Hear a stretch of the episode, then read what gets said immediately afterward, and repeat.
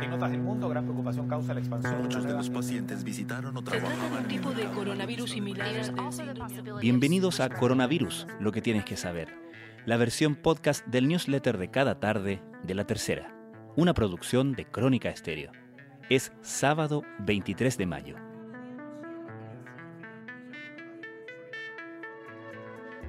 En apenas 10 días, la región metropolitana duplicó el total de casos de coronavirus, superando además los 50.000 contagios, con 20 de las 21 comunas del país que tienen más de 1.000 casos y los 29 municipios que más crecieron en positivos, según el último reporte epidemiológico del MinSal.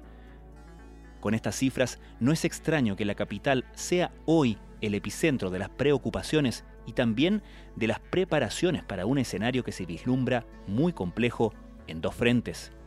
En el frente de la salud, el trabajo es contrarreloj para habilitar más camas y disponibilizar más equipos ante un inminente aumento de las hospitalizaciones por el alza de casos, lo que pondría más presión a un ya saturado sistema. Así, en el día donde porcentualmente se anunció la mayor ocupación de ventiladores mecánicos, también se comunicó la llegada de otros 284 aparatos a fines de la próxima semana. Y en cuanto al frente económico y social, el presidente Sebastián Piñera comunicó hoy la entrega de los primeros ingresos de emergencia, además del reparto de cajas que se sigue desplegando por diversas comunas. Todo mientras el mundo gira su atención hacia Sudamérica, en especial a Brasil, donde a la brutal situación por la pandemia se le añade una profunda crisis política. Estas son algunas de las informaciones más destacadas de la cobertura de la crisis del coronavirus en la tercera.com.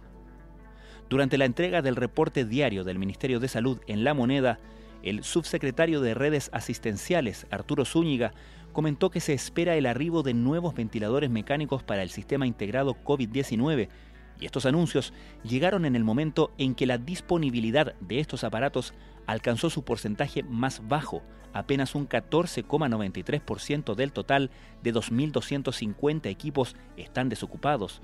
Es decir, en números enteros hay 336 a disposición de nuevos pacientes para todo el país. El presidente Sebastián Piñera, junto al ministro de Desarrollo Social, Sebastián Sichel, anunció el adelanto del pago del ingreso familiar de emergencia, que inicialmente estaba contemplado para fin de mes. Según indicó el presidente Piñera, el monto correspondiente al primer mes del beneficio ya fue depositado en las cuentas RUT de 499.000 hogares, lo cual beneficia a 1.771.000 personas. De acuerdo a los números que ha ido entregando el Ministerio de Salud en los reportes diarios, la región metropolitana duplicó en 10 días el número total de contagiados por coronavirus, lo que, según el último informe, supera la barrera de los 50.000 casos. En efecto, con los 3.049 casos de las últimas 24 horas, la región metropolitana llegó a los 51.399 infectados, cifra que duplica a la que se tenía 10 días atrás de 24.965 contagiados. ¿Cómo detectar zonas complejas en la lucha contra el coronavirus en un universo de cerca de 8 millones de personas?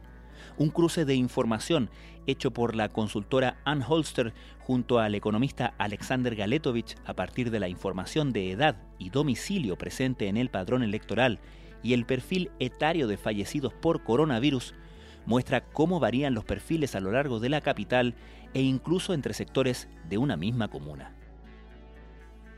El Centro para el Control y la Prevención de Enfermedades, CDC, de Estados Unidos, informó este sábado un total de 1.595.885 casos del nuevo coronavirus, un aumento de 24.268 casos desde su conteo anterior. Mientras la mayoría de los establecimientos busca las técnicas más sofisticadas para lograr la educación remota, en Arica, el Liceo Bicentenario Pablo Neruda decidió retroceder en el tiempo y aprovechar la voz de sus profesores para enseñar a sus alumnos a través de una radio local, una solución para llegar en tiempos de pandemia a quienes no tienen acceso a Internet y al mismo tiempo reforzar el contenido que se ofrece por otros medios. Es la portada del suplemento Tendencias de hoy sábado en la tercera. Y en la sección Tus preguntas se abordan los riesgos de los usos de materiales clave en medio del brote de coronavirus, porque tanto el cloro como el amonio cuaternario han ganado popularidad en tiempos de pandemia por su eficacia como desinfectantes. Pero, ¿qué tan seguros son en los hogares? Esto fue Coronavirus, lo que tienes que saber, la versión podcast del newsletter de cada tarde de la tercera. La redacción es de Sebastián Rivas. La producción de Crónica Estéreo. Soy Francisco Aravena. Que tengan muy buenas noches.